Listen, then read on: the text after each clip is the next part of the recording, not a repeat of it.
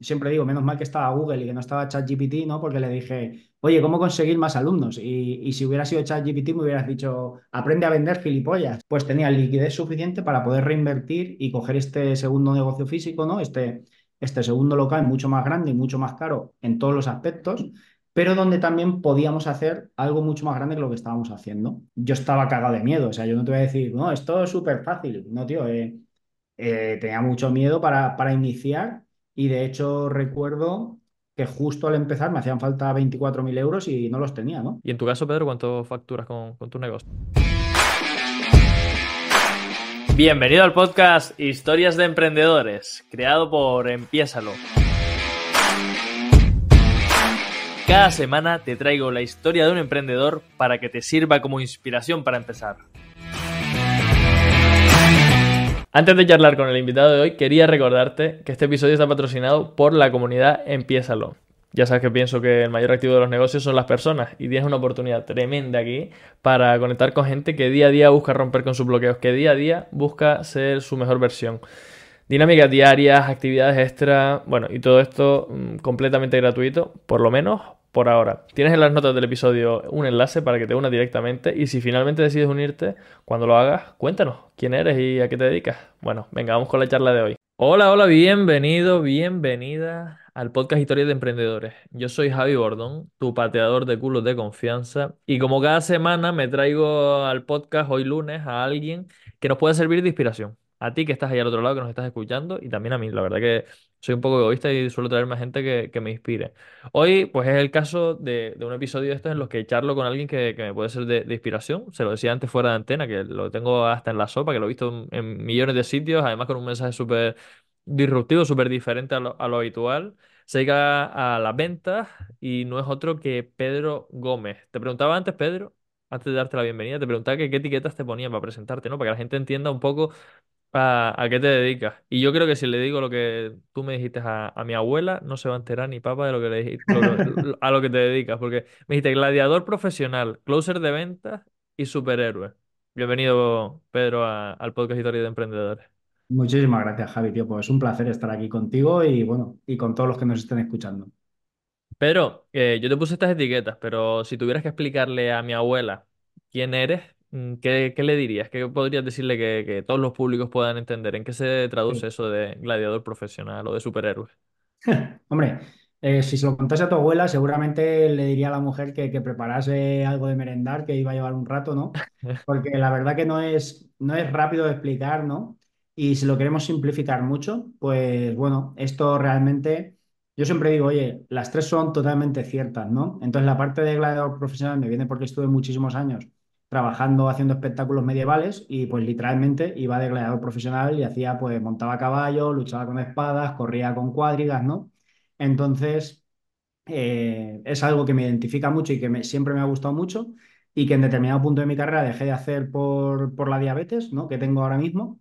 Y bueno, el, el resto es pues que me dedico a ventas, enseño a emprendedores y a empresarios y a empresas a cerrar ventas.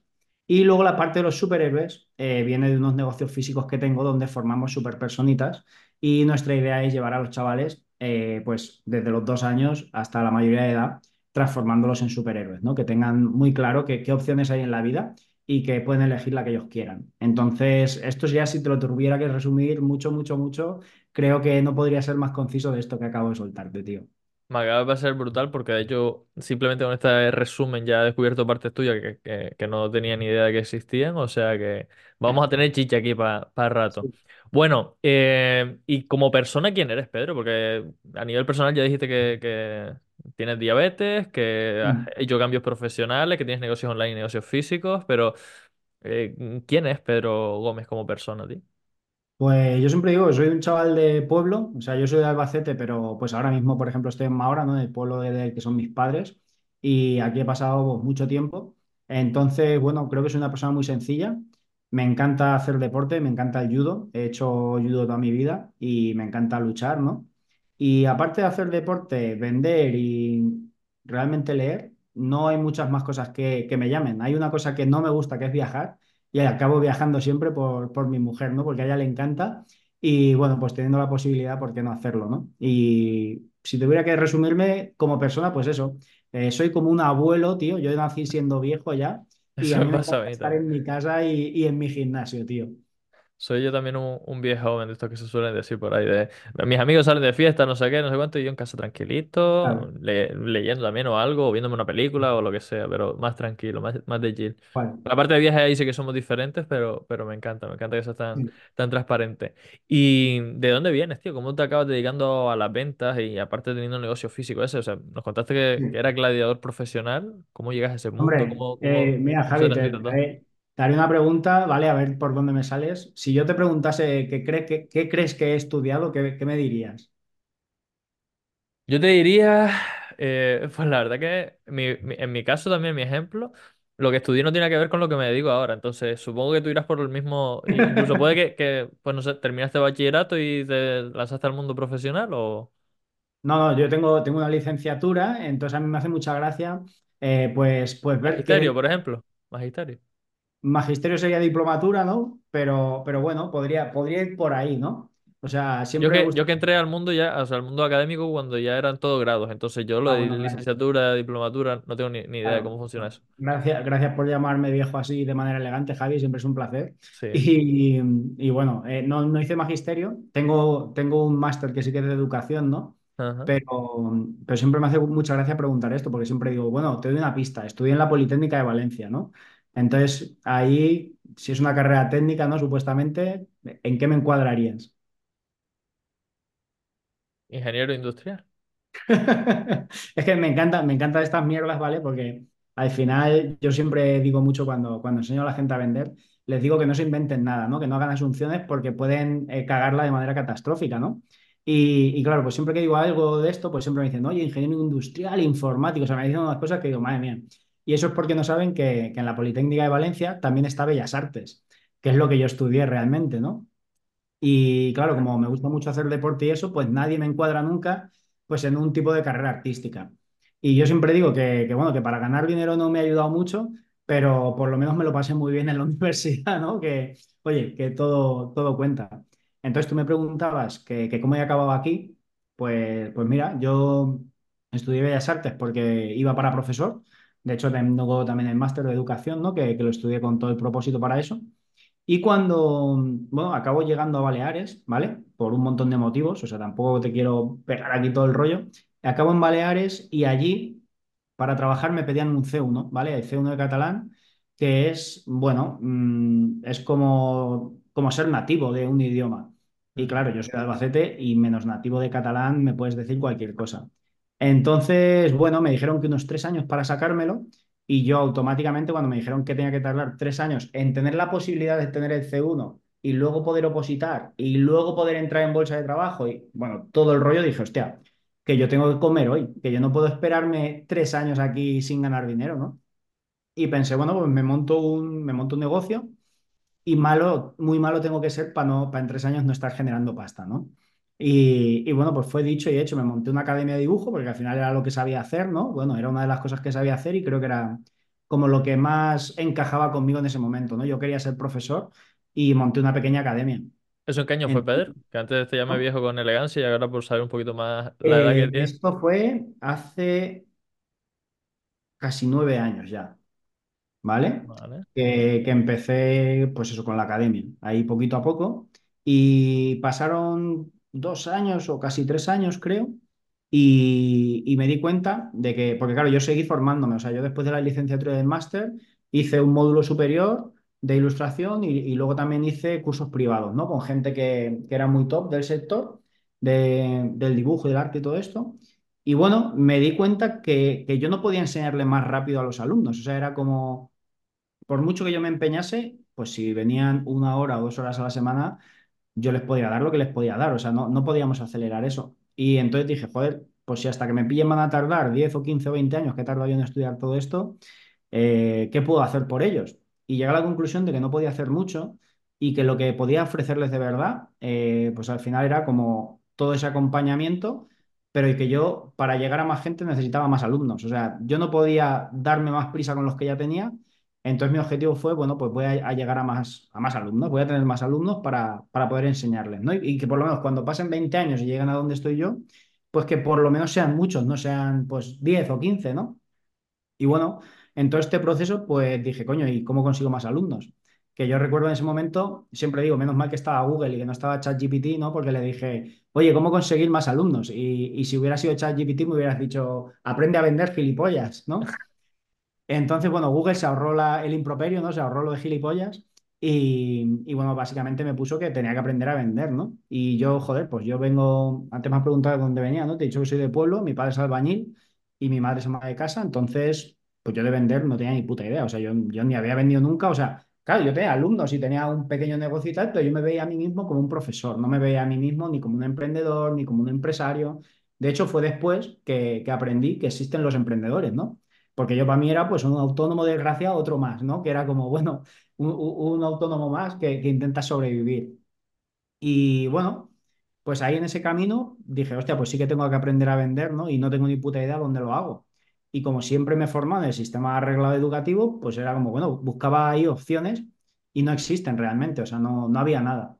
Y descubrí una formación de high ticket que me explotó la cabeza, me cambió la manera de pensarlo todo y, y joder, y empecé a hacer las cosas de manera muy diferente, ¿no? Y ahí fue cuando, cuando me di cuenta del potencial que tenía la parte online, porque yo lo hacía todo físico y, y esta habilidad de, de saber vender a no vender, claro, pues, pues me cambió por completo el negocio, porque claro, tenía muchos más alumnos, ganaba mucho más dinero, eh, tenía más opciones para, pues yo qué sé, ahora tengo dos academias físicas, por ejemplo, en vez de una, y yo empecé en mi casa, tío, yo, o sea, empecé alquilando unas aulas, pero luego como que cerró eso, como que no se permitía seguir haciendo esa misma actividad y tal, entonces me lo llevé a mi casa hacía las clases en casa, tenía la academia dentro de casa y, era co- como algo muy pequeñito, ¿no? Pues muy, muy de pueblo, estaba en un pueblo de Baleares que además no conocía a nadie, o sea, bueno, empecé de, de cero. Y, y luego, cuando pude dar este salto, cuando aprendí a vender, cuando me metí en el mundo online, pues claro, eh, cogimos un local súper mega grande en, en Palma, en la ciudad, pues ya en una ciudad, ¿no? No en un pueblo. En Inca tenemos otro local más pequeñito alquilado. Y claro, o sea, se ha ido, ha ido todo evolucionando muy rápido y, todo ha sido desde, desde esa pequeña diferencia que es como, joder, una habilidad que no me han enseñado en el colegio que es vender y que nunca jamás hubiera pensado que me iba a hacer falta, porque de hecho yo cuando, cuando, lo, cuando me lo dijo Google, ¿no? Que tenía que aprender a vender, yo pensé, pero qué tontería, digo, si eso, eso, ¿qué, eso qué es, ¿no? Eso cómo se aprende, ¿no? Incluso tenía pues un montón de creencias, ¿no? De que eso pues podía ser malo y tal. Y claro, pues luego descubrí un mundo nuevo, tío. Entonces, no, no te he querido pegar todo el rollo, ¿vale? Te lo, te lo estoy condensando mucho, pero básicamente así es como acabé un poco, pues, eh, empezando a vender y, y a descubrir el potencial que tiene esta habilidad, ¿no? Y la venta te llevó a tener ahora, pasar de tener una escuela en tu casa a tener dos negocios físicos y eso, no sé si esa es la parte de superhéroe que me hablabas antes. O es a- Claro, yo tenía, tenía la academia de dibujo que te conté que, que inicié y claro, cuando, cuando llevaba un tiempo, eh, bueno, yo con la academia pues fui intentando hacer más cositas y tal. Y a mí una cosa que siempre me ha ayudado mucho, yo siempre digo, a mí la escuela me ha ayudado poco, pero otras cosas que he hecho, ¿no? Como ha podido ser dibujar o como ha podido ser hacer judo o aprender inglés, me han ayudado muchísimo, ¿no? Y cuando iba a aprender inglés, en el colegio me intentaron enseñar inglés, pero yo no aprendí nunca, ¿no? Y luego me di cuenta que hay otras formas de, de aprender cosas que se nos quieran enseñar, ¿no? Y bueno, pues entonces eh, yo dije, coño, yo es que lo que les enseño a los chavales no es solo dibujo, ¿no? Porque al final el dibujo es algo técnico, es algo que, oye, pues puede ser más figurativo o menos, puedes aprender unas técnicas u otras, pero no deja de ser dibujo. Y yo, el valor que entendía que tenía para los chavales es que pudieran estar conmigo, que entendiesen mi filosofía y que ellos supieran que podían buscarse la vida de, infinitas maneras. O sea, no de una, de dos ni de tres, ¿no? Porque siempre lo típico, estudias o trabajas. No, no. Es que puedes hacer 57.000 formas, ¿no? Y 57.000 cosas y ganarte la vida de, de muchas maneras diferentes. Entonces pensé, coño, eh, lo que le podemos enseñar a los chavales es algo muy diferente. Y, y con una profe que yo tenía de inglés, ¿vale? Porque empecé a meter como, como una venta cruzada, a las clases de dibujo le metí inglés. Conocí a una chica que, que la crack en, en inglés y, y les gustaba mucho. O sea, yo he sido siempre un tío como bastante técnico, como esto se hace así, esto así, esto así. Y ella, pues, hacía muchas cosas para los chavales, ¿sabes? Más allá de enseñarles, yo qué sé, pues los disfrazaba, pues cuando era Halloween, ¿no? Todas estas cosas que yo a lo mejor no hubiera pensado nunca, porque soy una persona muy espartana, muy básica pues ella sí que se le ocurrió. Y un día dijo una frase que fue, algo así como, es que nosotros lo que hacemos es formar superpersonitas. Y ahí me vino toda la idea de, de la Super Hero Academy, ¿no? De, de crear una academia donde formásemos superhéroes. Y, y bueno, pues una cosa fue llevando a la otra, ¿no? Entonces, en todo ese proceso que yo estaba creando, aprendí a vender, entendí lo de los superhéroes, pensé que era un claim súper bueno para, para poder hacer esto, y con todo lo que estaba ganando en las ventas, pues tenía liquidez suficiente para poder reinvertir y coger este segundo negocio físico, ¿no? Este, este segundo local mucho más grande y mucho más caro en todos los aspectos, pero donde también podíamos hacer algo mucho más grande que lo que estábamos haciendo. Y bueno, pues, a ver, yo estaba cagado de miedo, o sea, yo no te voy a decir, no, esto es súper fácil, no, tío, eh, eh, tenía mucho miedo para, para iniciar y de hecho recuerdo que justo al empezar me hacían falta 24.000 euros y no los tenía, ¿no? Entonces, bueno, pues eh, hemos ido superando un montón de, obstáculos y, joder, y ahora súper contento. Claro, o sea, hemos tenido que hacer mucho, mucho trabajo, pero claro, ahora en la posición en la que me encuentro es una posición extremadamente cómoda para mí, ¿no? Es, una posición en la que ni me hubiera imaginado, ¿no? Hace unos años de poder estar, pues, yo qué sé, pues ahora estoy una semana de pueblo, ¿no? Que te comentaba antes que he venido a firmar y tal. Y, joder, y es que prácticamente no estoy trabajando nada. Y eso, pues, no va, no va en detrimento de los ingresos que vaya a tener este mes. Más bien al contrario, ¿no? A veces me, me salgo de ahí fuera de- del negocio y casi funciona mejor que cuando estoy por ahí. O sea que, que vamos, es, son, son muchas cosas, ¿no? Muchas sensaciones. Y, y digo, ¿cómo se cambia la mentalidad para dejar de verte como un pringado más pagando impuestos a, a verte como un empresario, con equipo, con, con Mm. un negocio que funciona aunque no estés eh, dedicándote a formar a otra gente en, en esa habilidad tan potente que es la venta? O sea, ¿cómo, cómo se te cambia el chip ahí? ¿Es cagada Pues tras cagada o cómo va el...? En mi caso, yo siempre, o sea, yo soy un tío muy cazurro, ¿no? Yo, yo siempre he dicho que, que la inteligencia no ha sido un superpoder que haya tenido, por desgracia, y yo aprendo a base de palos, literalmente en algunos casos, ¿no? Que, que cuanto, cuanto más palos me llevo, más aprendo. Y bueno, también he aprendido pues de todo lo que veía a mi alrededor, y para mí yo creo que, el momento en el que te das cuenta que pues que eres un empresario o que, o que realmente no eres, no eres la persona que tiene que hacer todo dentro del negocio, eh, es, es una creencia más, ¿no? Es una creencia, pues igual que pensamos a veces que el dinero es malo o, o que pensamos que si no lo hacemos nosotros eh, no lo va a hacer nadie mejor y todo este tipo de cosas, vas desbloqueándote conforme te va poniendo problemas en la vida, te vas desbloqueando pequeñas cositas, ¿no?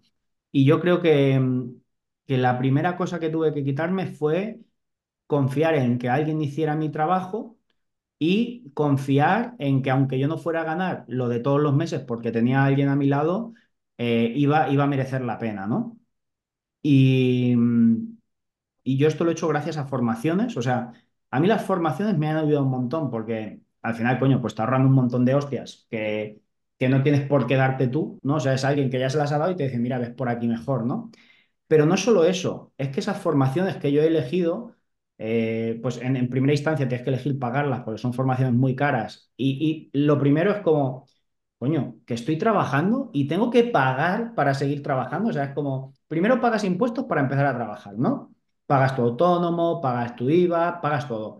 Y, y una vez empiezas ahí, si te va un poquito bien, dices, venga, pues, pues voy a formarme, voy a ver cómo me puede ir mejor. Y entonces dices, hostia, menudo gilipollas estoy hecho, que ¿Qué tengo que pagar y tengo que pagar una buena pasta para seguir trabajando o para trabajar más. ¿Sabes? Es como, claro, tú imagínate, estás dando, estás haciendo tu trabajo normal y luego pagas una formación que después de trabajar te vas a la formación a formarte para seguir trabajando más. Entonces, claro, es una inversión de tiempo y una inversión de dinero y de primeras te sientes un poco gilipollas. Porque claro, es como, tío, no hago nada más que pagar, ¿sabes? Es como, te sientes como, como oye, yo, yo, ¿por qué empecé esto, no? Yo empecé esto para ganar dinero o para, o para ganarme la vida, por lo menos, ¿no? Para poder pagar la casa y, y, Estoy aquí y sin un chavo, ¿no? Estoy... Total, total. ¿Y cómo Claro. te, cómo, cómo, o sea, y hay, hay un tabú también en general en hablar de, de los mentores, de esa gente que nos ha ido acompañando, que nos ha ahorrado obstáculos? Sí. Mm, No sé si en tu caso también es un tabú para ti o quieres compartir con quién te has formado, quién te ha ayudado a hacer ese cambio de chip. No, tío, o sea, yo para mí, eh, yo creo que el tabú lo tiene la gente porque es como, claro, es que si digo con quién me he formado, la gente en vez de formarse conmigo van a ir con otros. Pues mira, yo por ejemplo me he formado con Alejandro Novas, me he formado con Alfonso y Cristian, me he formado con Gran Cardón, que es un americano que está muy loco y me encanta, eh, con David Marchante, eh, con Patrick Wing, he estado dos años en su mastermind. eh, yo qué sé, es que realmente yo todo, y bueno, de, ventas he comprado un montón de cosas de, de gente que ni los conozco, pero como es de ventas lo compro y ya está, ¿no? Y, y lo, y lo reviso, me quedo lo que me gusta y lo que no, pues lo reviso para no hacerlo yo en mis formaciones. Entonces, para mí todos ellos, joder, me han ido acompañando cada uno en un punto del camino que me ha ayudado un montón y, es que a mí me parece vital. Y lo que te quería comentar antes, que me parece todavía más importante que no solo sobrepasar ese me siento gilipollas por estar palmando pasta todo el rato, sino que hay un punto que como esas formaciones tú has puesto tanto dinero y le pones tantas ganas y le tienes que dedicar el tiempo, no puedes dedicarle ese tiempo a tu negocio. Y entonces te tienes que buscar la vida de alguna manera para que el negocio siga funcionando, que normalmente es delegándolo, ¿no? Entonces yo la primera vez que delegué, precisamente por una puta formación que, que me cortaba los miércoles por la tarde, que, que era el día que yo más facturaba, yo los miércoles por la tarde tenía todas las clases llenas hasta arriba y era cuando más ganaba. o sea, yo qué sé, yo solo quitándome ese día de, de la semana de trabajar, eh, perdía como, no sé si eran 800, 900 euros. Y claro, si yo cobraba en ese- por aquel entonces 3.000 euros, pues para mí era un palo que me mataba. Y lo delegué a, a, bueno, pues a un alumno que, que estaba muy aventajado y que yo confiaba en que él lo pudiera hacer. Y le dije, oye, ¿quieres hacerlo? Y me dijo que sí. Y coño, eh, claro, pierdes el tiempo en la formación, pierdes el dinero invertido eh, en, en otro trabajador, pero cuando acaba final de mes, dices, oye, pues no he perdido tanto, prácticamente he ganado lo mismo, pero además le estoy añadiendo habilidades, ¿no? Le estoy añadiendo cosas que me van a ayudar en mi negocio. Pues todo eso te va rompiendo creencias. Porque me has preguntado antes también, ¿no? De, de, oye, ¿cómo llegas hasta ahí? Claro, no es, no es doy un martillazo y rompo la pared y ya lo consigo. Estás dándole martillazos todo el día a la pared y se va desmontando el muro poco a poco, hasta que finalmente vas derribando algunos, ¿no? Pero bueno, es que Camino largo, es infinito, tío. ¿Y mm, cómo te da por, por meterte al mundillo digital? Porque tenías tu academia ahí, estabas medianamente acomodado, descubres la venta, te, ah, te, te Mm. gusta la venta, la- ves que eres bueno y de pronto dices, mira, pues me voy a dedicar a cerrar ventas para otros, eh, o Pues cómo, cómo va el proceso ahí. Pues Mira, eh, no estaba medianamente acomodado, estaba súper acomodado porque yo trabajaba unas 16 horas a la semana y ganaba 3.000 euros. O sea, yo en ese momento pensaba que era el puto amo. O sea, yo en mi cabeza, yo era como, madre mía, soy el autónomo con más suerte de España, ¿sabes? Era como, como madre mía, qué bien lo debo de estar haciendo. Y, y bueno, pues, pues cuando, cuando descubrí que tenía que vender y que tenía que aprender y tal también se desbloqueó un mundo que era como, oye, que podrías estar ganando muchísimo más trabajando lo mismo o menos, ¿no? Por aquel entonces mi dolor era que yo trabajaba por las tardes y a mí me ha gustado siempre mucho trabajar por las mañanas y tener la tarde libre, ¿no? Para, para mis cosas, pero porque si lo hago por la mañana, como que tengo una sensación de, ya he terminado, ya lo tengo todo hecho y por la tarde disfruto. Y si trabajaba por la tarde, pues por la mañana como no, no me permitía disfrutar tanto, ¿no? No, no lo pasaba igual de bien. Entonces yo quería cambiarlo por las mañanas y parecía que esta habilidad de ventas me iba a permitir eso. Entonces, pues no solo me iba a ayudar en mi negocio, sino que además me daba la posibilidad de en algún momento de mi vida cambiarlo, ese horario que yo tenía de tardes a las mañanas. Claro, yo trabajaba igual tres horas por la tarde, tres o cuatro, pero claro, me cortaba toda la tarde y no me gustaba. O sea, no, yo qué sé, siempre siempre me ha gustado trabajar bajo mis propios términos, ¿no? O sea, es como hacer las cosas como yo digo, y esto tiene su parte buena y su parte mala, ¿no? O sea, la parte mala es que te cuesta mucho delegarlo, y la parte buena es que siempre vas a buscar un poquito más. Y a pesar de que me siento idiota muchas veces buscando más, también sientes mucha satisfacción, ¿no? Cada vez que te rodeas como con un nivel superior o de gente que está facturando más, te das cuenta de que, de que no va de dinero, ¿no? La cosa. Total. Total, qué bueno. Y mm, en un punto te das cuenta que tienes una habilidad potente y empiezas a ofrecérselo a otras personas, ¿no? Entonces, ahora entiendo que, no sé si sigues ejerciendo como closer, pero sí que tienes la parte de mentoría, de formación, me decías. Sí. Eh, aparte de tu negocio físico uno- por un lado y negocio digital por otro. ¿El negocio digital sigues ejerciendo como closer o ya estás más enfocado en cerrar tus propias ventas para, para tus mentorías? Pues ahora cierro mis propias ventas para mis mentorías, pero siempre me dejo a algún cliente más premium o más, mm, no sé cómo denominártelo, o sea, clientes con los que realmente todavía siento que, que les debo algo, ¿no? Que les debo algo en el sentido de, joder, eh, con lo que me han enseñado ellos o, con, con todo lo que he aprendido en el camino gracias a ellos, pues todavía sigo ofreciéndoles el servicio, pero esto es algo que no pasa casi nunca. O sea, yo a, a la mayoría de la gente que me pide ahora mismo servicio no se lo hago, aparte que tampoco, pero porque no me apetece, ¿no? O sea, no, no, ni me renta ni, ni me apetece. Y sin embargo, algunos, pues ya te digo, eh, aparte que renta mucho porque son lanzamientos buenísimos, eh, es esa sensación de deberle algo a esa persona, ¿no? De, hostia, he aprendido tanto de ti que por qué no voy a, a seguir dándote esto. Pero sobre todo estoy centrado en, en la formación. En todo este camino, tío, eh, negocios físicos de toda la vida, una academia, no sé qué, en tu casa, como empieza la mayoría de gente, ¿no? Trayéndote a los chiquillos a casa, enseñarles a, a pintar, a dibujar o a hacer lo que sea. Y luego empiezas a delegar, empiezas a crecer, empiezas a vender, empiezas a darte cuenta de otro universo Sí, paralelo. Eh, yo me imagino que, además me dices que tú eres de los míos, que aprendes a base de, de palos. Yo me sí. imagino que habrá un montón de cagadas que hayas cometido por, por el camino, pero ¿hay alguna que a ti te venga a la cabeza que digas, mm, aprendizaje tremendo, sí, un punto de inflexión guay, pero mejor que no te pegues este palo porque no, no, no merece tanto la pena el sufrimiento. Pues más que uno que, que yo haya, que, que directamente haya pisado, es uno que no tuve que pisar, que aprendí, ¿no? Y es que cuando empiezas, eh, ni, ni todo tiene que ser perfecto, ni, ni tienes que estar dado de alta en todos los sitios del mundo, ¿no? Es como, depende del tipo de negocio en el que te metas, oye, prueba a ver si funciona, ¿no? Eso, ofrece lo que estás haciendo. Y una vez que funcione y que, y que realmente estés ganando dinero, pues ya te preocuparás de otros temas, ¿no? De, pues de temas legales, de, de, otros de otros temas que, que si empiezas como un emprendedor, estás tú solo y das un servicio que no va a morir nadie, vaya, o sea, que, que no realmente el riesgo que puedes correr es que te contraten o no eh, pues, pues que no lo tengas todo perfecto, ¿vale? Porque llega un punto en la empresa que, que todo el papeleo nunca va a estar perfecto. O sea, lo vas a tener lo máximo perfecto que puedas, pero es como cuando te para la policía, te para el coche y dices, joder, no tengo nada, pero estoy cagado, ¿no? Y, y, te pueden sacar algo si quieren. Pues es un poco esa sensación. Entonces, eh, que hay que hacer las cosas antes de tenerlas perfectas y, y no tienes que estar esperando al momento perfecto, ¿no? Porque, porque el momento perfecto nunca existe. Entonces es ir acomodándolo, lo que tú quieres conseguir a la, a la vida que quieres tener. Y es lo más complicado, ¿no? Al final.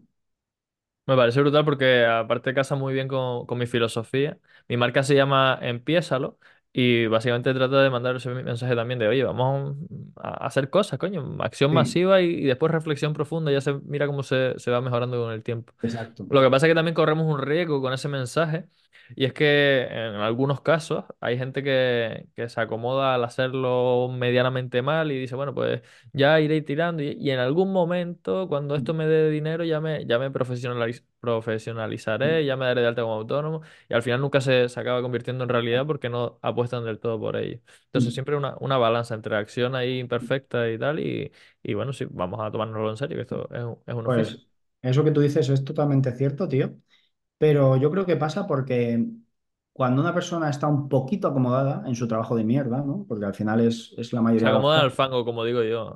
Exacto, te acomodas a, a lo malo y luego hacer un poquito. Esto pasa mucho, yo lo he visto mucho en sectores como los profesores de yoga o de pilates, ¿sabes? Que tienen su trabajo y luego hacen esto como un extra. O algún entrenador personal, ¿no? Que, pues yo que sé, el típico que trabaja en Decathlon, pero luego hace algún entreno pero porque yo creo que no saben valorar. O sea, porque hay, hay, yo me he encontrado un montón de casos que están ganando igual mil quinientos mil seiscientos euros con su emprendimiento y realmente con su nómina ganan menos.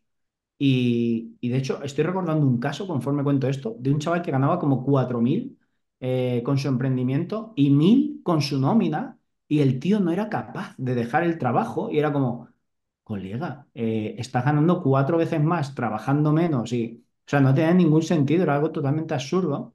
Entonces, pues como tú muy bien dices, eh, te acomodas al fango, ¿no? Te acomodas a lo malo y, no te das cuenta de que hay un mundo ahí fuera que, que puede ser la hostia. Porque yo, como, como digo siempre, tengo un montón de trabajos de mierda y podría volver a hacerlos. Pero es verdad que, que lo que estoy viviendo ahora estos últimos años Hostia, es que esto no hay dinero que lo pague, tío. O sea, la gente que conoces, lo que aprendes, eh, lo que te cambia de, de lo que tú entiendes. de cómo funciona el mundo a cómo realmente funciona el mundo, me parece, me parece muy loco, porque es como que todo lo que nos han enseñado no funciona así. A mí me parece, o sea, yo creo que, mm, no sé en tu caso, pero a mí lo que me mantiene tan adicto al, al hecho de emprender, sí, es el potencial de crecimiento que tiene, sí, es la riqueza que puedes generar, sí, es no sé qué, pero al final es, es eh, lo que tú hablabas antes también, ¿no? Que te rodeas de gente grande y te das cuenta que el dinero, sí, es un- una variable más. Pero lo que les mueve es esa, esa adicción al, coño, aprender cosas nuevas, rodearte de gente súper interesante, con historias de la hostia, con unos aprendizajes que han tenido y unas cagadas brutales que, a mí me pasó en Asturias hace un par de meses. Fui a visitar a una amiga, íbamos a comer el último día para despedirnos, pidiendo mesa en un restaurante. Y decimos, oye, mesa para dos. Y dice uno, no, no, para tres. Un amigo suyo, un señor, que ya era, eh, no sé, tendría cerca de 50 años o más de 50 incluso. Y nos sentamos a comer los tres. Y ella dijo, ah, perfecto, casan perfecto porque este tío es empresario. Javi le gusta un montón los negocios, tiene también sus empresas y tal y cual, está haciendo sus pinitos, es joven todavía, pero de experiencia, al final monopolicé a- al colega de mi amiga, porque el tío había tenido un concurso de acreedores, tenía dos o tres empresas, hoteles, no sé qué, no sé cuánto, y digo, madre mía, todo lo que se puede aprender en simplemente una conversación, eh, y, y es brutal, o sea, a mí, de verdad, si tu- tuviera que quitar todo y simplemente quedarme con algo de los negocios, es las relaciones y la- las conversaciones de, de tanto enriquecimiento que se puede tener, tío. Porque en otros ecosistemas, en, en las oficinas, o trabajando en un instituto, o no sé qué, se aprende un montón también y puedes relacionarte y, y genial. Pero aquí es como, coño, gente que, que, que se da cuenta de una realidad que, que la mayoría de personas no se dan cuenta. No sé si tú lo has vivido de la misma manera o... Sí, de hecho, totalmente. De hecho, te iba a decir que, que tú cuando estás en un trabajo normal, ¿no? Pues sí, aprendes cosas, como es normal. Pero lo que sí que he encontrado como patrón en la mayoría de emprendedores o de empresarios es que estás en ese trabajo unos meses, aprendes todo y empiezas a aburrirte. Y empiezas a aburrirte porque, porque esa misma línea de trabajo es como, vale, es demasiado monótona, porque ya no, ya no sigues aprendiendo más. Ya no Mm, puedes escalar por encima de, de lo que ya has aprendido sobre esa parte del negocio que, que estás llevando como, como obrero, ¿no? O como trabajador.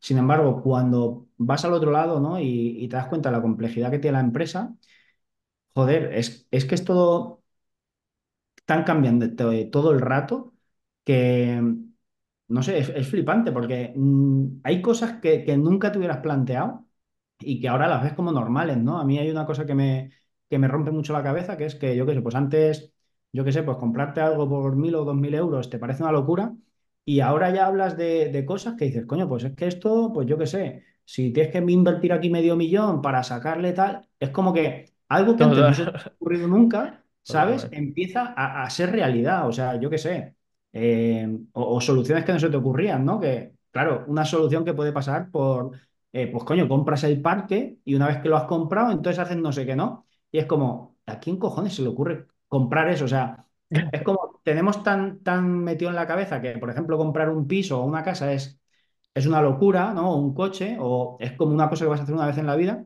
que te parece una locura que algo que sea 25 veces más grande sea posible, ¿no? Y cuando te das cuenta de que eso empieza a ser posible y de que hay gente que lo trata como, como el que se pan. compra Sí, pipas, sí. eh, es como ¿de dónde salió este tío? ¿Sabes? Y, no sé, me, me parece brutal aprender de esa gente. Alucinante, tío, alucinante. Yo ahí estoy, estoy totalmente de acuerdo porque sí, o sea, cambia, cambia el chip también hasta el punto de decir, oye, pues necesito, oh, es que estaría de puta madre tener un alcance, tener una visibilidad o tener una base de datos de 500 personas, de, mil per- de 2.000 personas.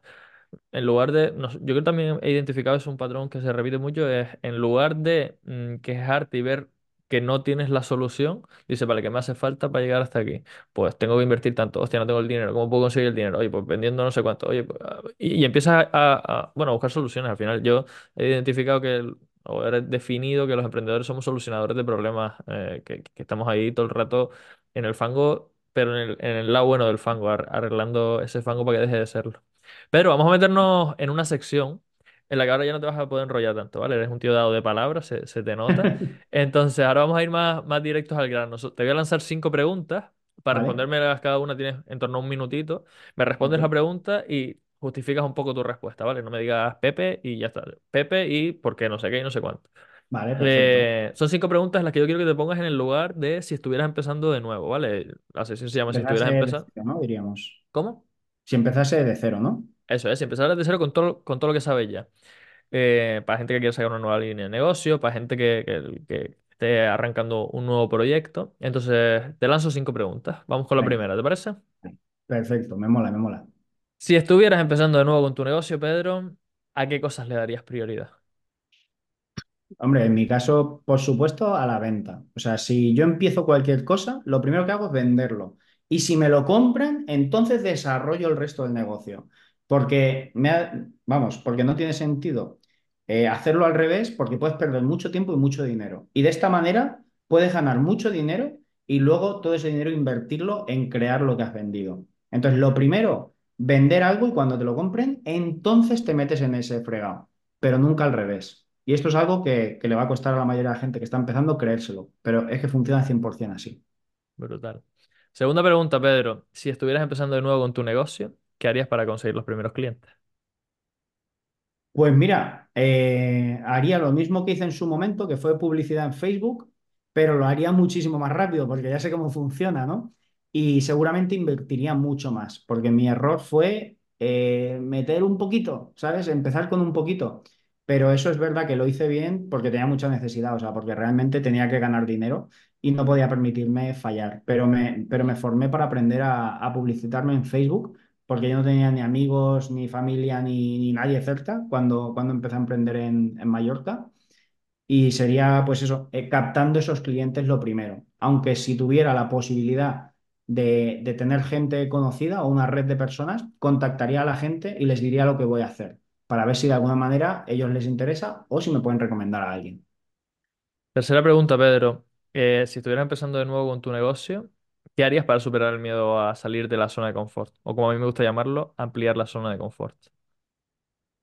Pues empezar, claro, yo cuando empecé no sabía que había otros emprendedores y otra gente como yo, entonces yo no sabía que me podía relacionar con gente que pensaba como yo. Entonces lo primero, vete a sitios donde haya gente como tú, vete a un coworking o vete a un sitio donde hagan eventos, relaciónate con otras personas como tú que existen, porque claro, yo no sabía que existían, entonces no lo pude hacer. Eso sería lo primero, porque ellos automáticamente te van a sacar de tu zona de confort todo el rato, todo el rato aunque no quieras. Brutal. Y eh, cuarta pregunta. Si estuvieras empezando de nuevo con tu negocio, ¿qué harías para reducir los riesgos? Pues mira, para reducir los riesgos, algo que comentaba algo antes, ¿no? Que es intentar empezar sin gastos, vender y luego ofrecer lo demás. O sea, yo no compro stock para venderlo, sino al revés, vendo y luego compro el stock. Y no darte de alta en nada hasta que no ves que eso puede funcionar. Y para ganar más dinero, ¿qué harías si estuvieras empezando? pues empezar a vender más caro. Eso es algo que, que me ha costado mucho aprender y lo primero que tienes que empezar es eh, tienes que empezar vendiendo caro. O sea, no es empiezo y luego subo los precios, eso nunca funciona y nunca funciona, os lo digo literalmente.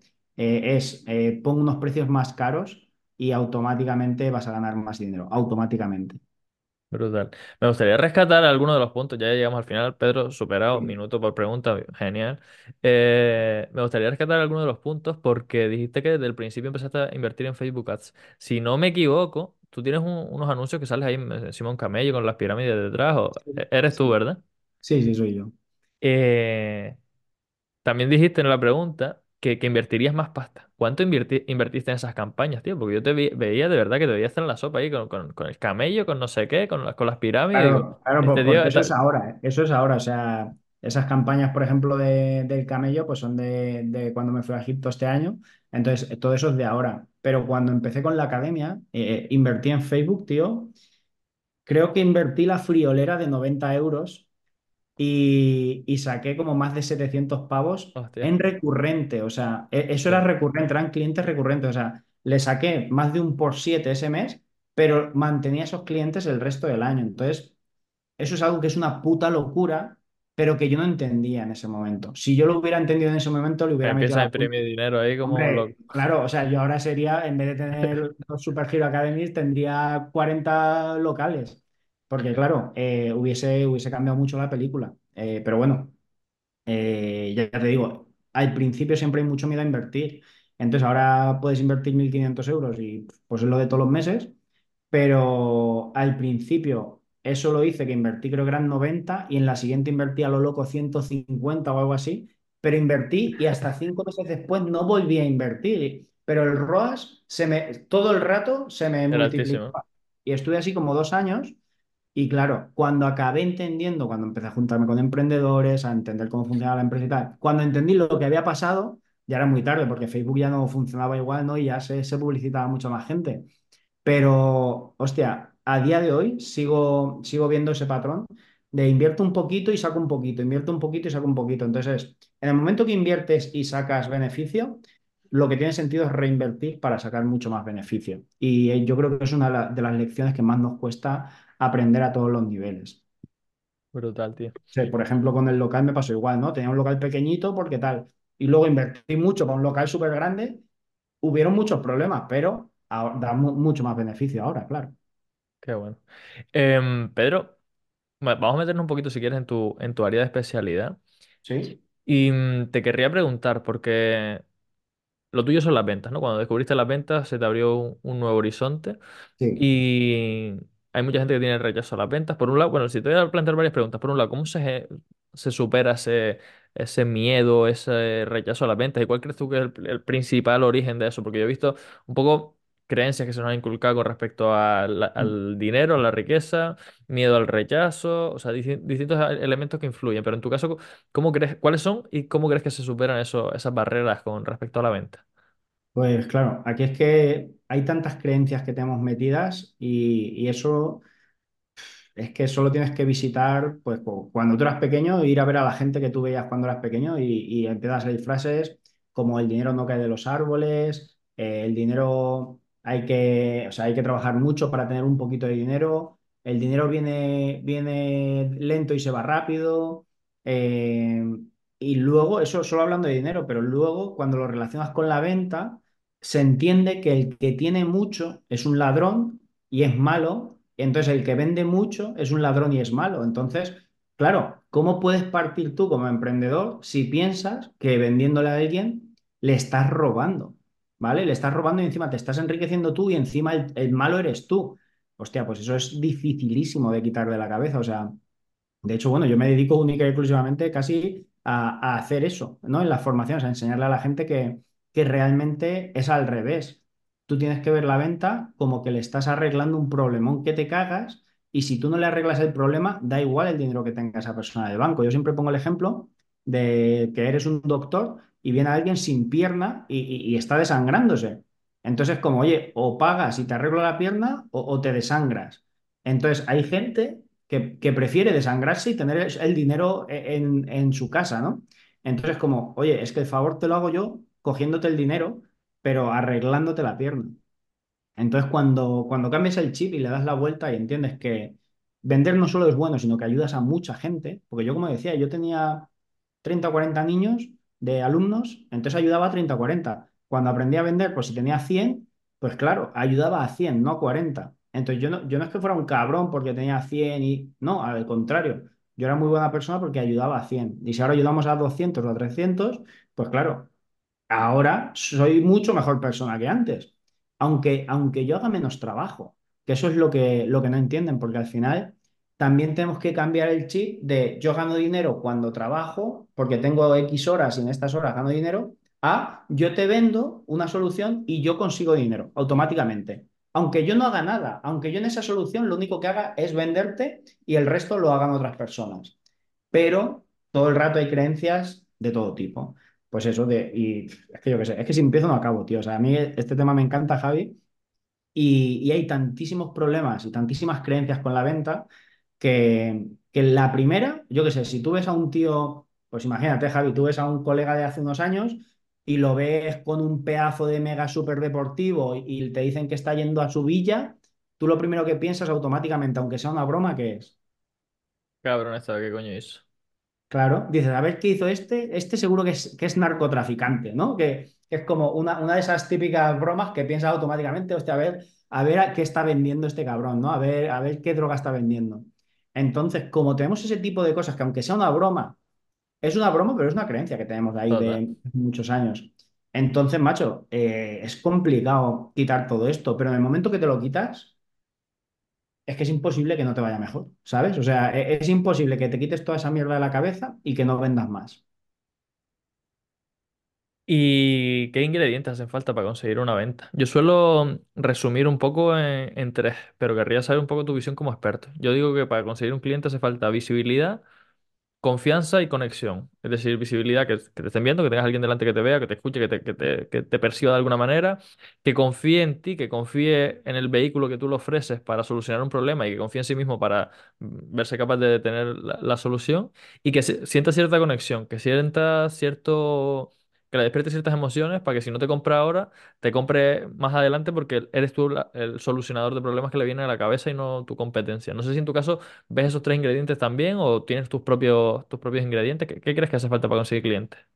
Hombre, a ver, yo soy muy friki de esto, entonces yo para mí hay, hay infinitos ingredientes, ¿no? Mil Pero los tres claro. escrito, los tres que has descrito me parecen los más importantes, ¿vale? De hecho, de los tres, si tuviera que reducirlo más aún, me quedaría con los dos primeros, ¿vale? Porque la visibilidad, si nadie te conoce, no vas a vender nada porque nadie te conoce, ¿sabes? Eso es como el maestro que, es un ermitaño y vive en la montaña. ¿De quién eres maestro si no enseñas nada a nadie, ¿no? Entonces necesitas, pues, alumnos, ¿no? En este caso. Y el segundo, que es la confianza, si tú consigues que confíen en ti, el el 100% de las ventas se realiza por confianza. Si tú no confías, no pagas, no, no buscas esa solución, no confías en que te vayan a ayudar. Y la parte de conexión me parece un extra, ¿vale? O sea, no necesariamente tienes que conectar con alguien para confiar en él, pero si conectas frente a alguien en quien confías y que lo has visto metes ese tercer ingrediente, va a ser el diferenciador que haga que te elijan a ti por encima de otro. Y pongo un ejemplo, pues tú y yo, por ejemplo, podríamos estar enseñando exactamente la misma cosa, ¿no? Y tú podrías tener la misma visibilidad que yo y tú podrías tener la misma confianza que la gente tiene en mí. Entonces, lo único que va a diferenciar entre que te compren a ti o a mí sí que va a ser ese tercer factor que es conexión. ¿Por qué? Pues a lo mejor contigo conectan más porque eres un tío más tranquilo o conectan más porque llevas gafas, que puede ser una gilipollez. Oye, será una gilipollez, pero es que esto se da, ¿vale? ¿Por qué? Porque si yo a lo mejor llevo gafas, conectaré mejor contigo, ¿vale? Porque entiendo que eres más afín a mí o por la forma en la que tengo de expresarme. A lo mejor a alguien la repudia, yo de hecho me, comunico con muchos tacos, digo muchas palabrotas, y eso hay mucha gente que la echa para atrás, y hay otra que me ama por eso. Entonces, claro, a la gente que se echa para atrás seguramente conecte mejor contigo y te compre a ti siempre y cuando estemos empatando en esas dos cosas, el que hace el desempate es la conexión. Entonces me parece que es muy buen resumen, Javi, de, de qué necesitamos para hacer una venta, ¿no? Me pongo una medallita entonces, o si, si tú me lo dices, me pongo una medallita. Muchas gracias, Pedro. Y te querría plantear una pregunta que también le hice aquí, ¿no? Cuan- la, primera vez que lo entrevisté, que vino en la primera temporada, o sea, hace ya tres años casi, o o- sí, tres años casi. Em, ¿qué objeciones te sueles encontrar en la venta y cómo, cuáles son las principales y cómo se superan? Pues, bueno, mira, las principales serían, no tengo dinero, eh, me lo tengo que pensar y, o sea, estas son con mucha diferencia las dos más grandes, ¿no? Y luego siempre hay alguna que es como, no tengo tiempo y cosas de estas que son, o sea, son mucho más fáciles de, de rebatir bajo mi, bajo mi punto de vista. Y no solo para estas dos o estas tres que he comentado, sino para todas. Tú para resolver una objeción, eh, lo que hace la mayoría de la gente es meter un pitch de venta, ¿no? De, ah, bueno, pues es que si, si no tienes dinero, lo que tienes que hacer, ¿no? Y, y le comen el tarro a la cabeza con lo que tendrían que hacer. Y yo siempre digo que, que es mucho mejor hacerle reflexionar a la persona, ¿no? Eh, si, si necesitan dinero no tienen dinero, pues es hacerle reflexionar cómo podrían conseguir ese dinero y que reflexionen de verdad. Pero tú no le pones la solución a la persona. Es la persona la que tiene que solucionarlo, porque si yo, eh, pues oye, te estoy aquí pegando la chapa, Javi, y tú realmente no confías en mí, lo que yo te diga va a dar igual. Sin embargo, aunque tú no confíes nada en mí, si yo te hago una pregunta que te hace llegar a una conclusión, eso, tú sí que vas a confiar en eso, porque esa respuesta es tuya, no es mía. Entonces, cuando entiendes esto, cuando entiendes que la gente solo confía en sí misma y con sus propias respuestas sí que pueden solucionar creencias o objeciones que puedan tener, cuando llegas a ese punto eres capaz de solucionar cualquier objeción que tengas, siempre y cuando no sea real, ¿no? Porque una persona que no tiene dinero y tiene cero y no tiene a nadie que le ayude y no puede ir al banco y... Vale, pues hombre, esa persona tampoco, o sea, no somos dioses, ¿vale? Eh, a menos que le invites, ¿sabes? No, no vas a tener mucha solución, pero sí que, que haciéndolo de esta manera que te digo, vas a tener claridad de quién es la gente que realmente no quiere comprarte y te está poniendo una excusa mala a los que sí que quieren hacerlo, ¿no? Porque al final los que sí que quieren hacerlo, si llegan a la conclusión de que es una buena idea, lo van a hacer. Brutal. Y vamos, esto yo Eso cada vale. día, cada día meto, meto un email eh, en el que hablo sobre este tipo de cosas, porque al final no es, no es sencillo de resumir, porque claro, para, para resolver una objeción hay 25.000 estrategias, pero la primera es que entiendas por qué te acaban de decir eso, ¿no? Y muchas veces es porque nosotros no hemos llevado correctamente esa llamada y nos está sucediendo esto, ¿vale? Es como yo te he llevado por un camino que era por aquí y tú de repente te desvías. Pues mi trabajo es que no te desvíes, que tú sigas yendo hacia el camino sin que te desvíes por, por esta pequeña cosita que son las objeciones. Brutal, tío. Brutal. Pues muchas gracias. Por ir cerrando, Pedro, yo hay un tema que en general es tabú, que me gusta tratarlo en mi podcast y que de hecho hemos hablado ya en cierto modo de él, es el dinero. Yo quiero que se naturalice porque como lo está en nuestro día a día, pues que la gente hable más de ello, que, que lo tenga más presente para que puedan mejorar su situación. Por eso a mis invitados lo que hago es que les pregunto que cuánto facturan con sus negocios. Y en tu caso, Pedro, ¿cuánto facturas con, con tu negocio? ¿Tienes dos Pues mira, partes? Entonces la que, la que tú me quieras compe- comentar o las dos o Bueno, yo, yo suelo, suelo ponerlas juntas, ¿no? O sea, para mí yo no lo diferencio porque para mí es parte de mi vida. Y este año no, no lo sé exactamente, pero estoy entre 250 y 300, ¿vale? Estoy, no sé, a lo mejor es un poco más, ¿vale? Pero, pero bueno, por ahí, porque es diciembre, tengo que cerrar algunas, algunas facturas y es prácticamente el doble que el año anterior, ¿vale? O sea, porque esto... Esto sí que es una cosa que a mí me rompe la cabeza, ¿no? O sea, yo, yo desde que empecé como que, que tengo como mis Excel, ¿no? De, de cuánto he ido ganando y tal.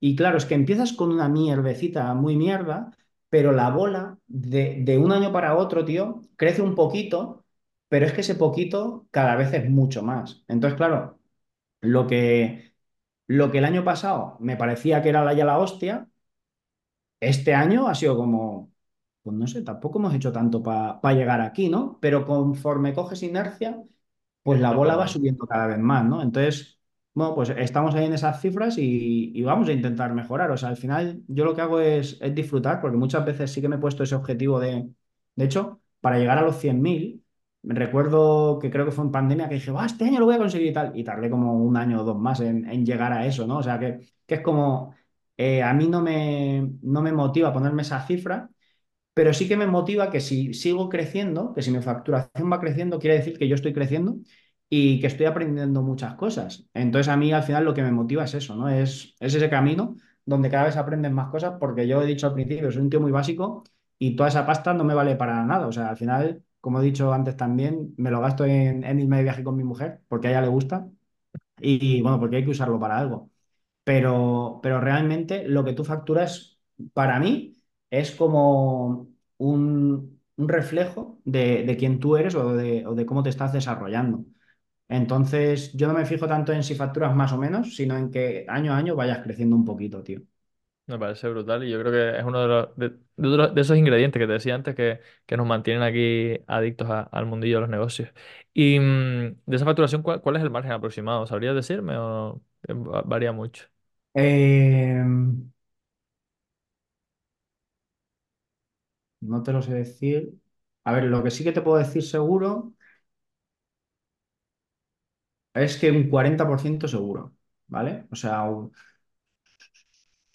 Yo creo que por lo menos, por lo menos, por lo menos un 40% tiene que ser de, de margen de beneficio, ¿vale? Porque luego, evidentemente, ya te digo, no he calculado este año Ujú, todo, pero suele rondar por ahí, ¿vale? Por el tío. 40% más o menos. Y, y bueno, lo que pasa que, que es lo de siempre. Eh, aunque haya facturación y haya beneficio, yo qué sé, pues yo este año he pagado dos formaciones de 10.000 euros masiva, eh, me acabo de pillar un piso ahora y, y bueno, y, y que la bola de nieve sigue creciendo, tío. Claro, pero, pero que es como, eh, yo qué sé, a mí hace cuatro o cinco años pagar una formación de 10.000 euros masiva supuso eh, todo lo que tenía y a día de hoy es como otra más, ¿sabes? Es como pues, la pagas y ya está, ¿no? Empie- empiezas a normalizarlo y yo creo que esto, que es muy importante de lo que acabas de hacer ahora mismo, Javi, es empezar a, normalizar tanto hablar de dinero como, como hablar de lo que ganas y, de lo que estás consiguiendo Y, y cuanto más lo normalizas, más te juntas con gente que lo hace y más fácil es conseguirlo, ¿no? Entonces, con lo que pagas y con lo que compras también pasa, ¿no? Es como, bueno, pago esto, hago esto y hasta que se hace normal, ¿no? Y, y sin embargo, yo no pagaría 10.000 euros por un coche ni loco, pero por una formación, vamos, si merece la pena, 100%. Brutal, tío. Brutal. Y última parte, ya te paso el micro para que seas tú el que me, que me pregunte a mí. Eh, que me lo- algo que quieras saber sobre mí a nivel personal, a nivel profesional, algo que creas que yo humildemente te puedo aportar a ti o que le puedo aportar a, a la audiencia, lo que, lo que. Pues mira, tío, eh, ahora que lo comentas, eh, me has dicho que llevas mucho tiempo con el podcast y yo justamente estoy pensando en empezar uno. Entonces, a mí me gustaría saber por qué tú has elegido el podcast y por qué crees que es una buena herramienta para, para emprender. Pues el podcast para mí es clave desde el punto de vista estratégico de generar mm, relaciones potentes, porque yo no hubiese tenido ninguna excusa para hablarte a ti si no es porque te quiero invitar a mi podcast. Entonces, para mí el principal valor que tiene es que atraigo a mi ecosistema gente de más valor y gente más, más interesante que me puede ayudar a, a crecer. Entonces, por ahí, genial. Luego, por otra parte, que de un rato charlando tienes mil contenidos para mil formatos diferentes y que y que bueno, que, que- te da pie a, a- a ganar visibilidad, a generar lazos más fuertes con la peña, porque si tú pagas publicidad o haces un reel o haces no sé qué y se viraliza y llegas a mucha gente, pero con un podcast se afianza mucho más la relación. Entonces, mucho contenido en un rato simplemente, relaciones muy valiosas y la visibilidad, bueno, pues no es tan, tan, tan visible como puede ser un reel, por ejemplo, pero uniendo esas dos partes, pues, pues sí que llegas a, a tanta gente y afianzas mucho más la relación. Qué bueno. Pero no te, no te robo más tiempo, tío. ¿Cuáles son tus coordenadas? ¿Dónde te puede encontrar la gente? Pues mira, tienen dos opciones, aunque que sepáis una cosa, y es que cuando vendáis decís solo una, pero bueno, yo me salto mis propias reglas, y es en www.pedrogomezsaez.com, ¿vale? Ahí se podrán suscribir a mi newsletter. Y si son más de Instagram, pues pedrogomez.closer, y ahí realmente podrán ver pues cómo hago el idiota mucho más de lo que podría parecer a ningún ser humano, ¿no? Así que, bueno, ahí me pueden encontrar y se pueden suscribir también a mi lista, donde tienen ese email diario, donde hablo de manera completamente gratis sobre ventas y también, pues igual que tú utilizas el podcast, yo utilizo el email y ahí me pueden encontrar sin ningún problema, tío. Perfecto, pues debajo en las notas del episodio dejo eh, el enlace para que la gente te vaya a bichear. Muchas gracias, tío, por este rato. A la gente que está ahí al otro lado, una horita aquí charlando, o sea que me imagino que le gusta la temática. Guárdense el podcast, suscríbanse, sean generosos y compártanlo con, con sus amigos. Y nos vemos en el siguiente episodio. Muchas gracias, Pedro. Muchísimas gracias, Javi, tío, y muchas gracias por esta pequeña pregunta que te he hecho, porque ya me he sacado dos ideas buenas de por qué tendría que empezar por mi podcast, tío. Así que muchas gracias y, tío, un súper abrazo. Cualquier cosita que necesites, ya sabes dónde encontrarme, ¿vale? Un besito. Chao, chao, gracias. Hasta luego. Ya sabes lo que dice Luis Ramos siempre en su podcast. Pasa la acción. Es ahí donde realmente se generan los resultados. Como aquí no podía ser de otra forma, yo te invito a que lo empieces. Empiézalo. Empieza esas cosas que sabes que tienes que hacer y que no estás haciendo todavía. Coge uno de los consejos que te ha dado este emprendedor y da un paso. Empiézalo.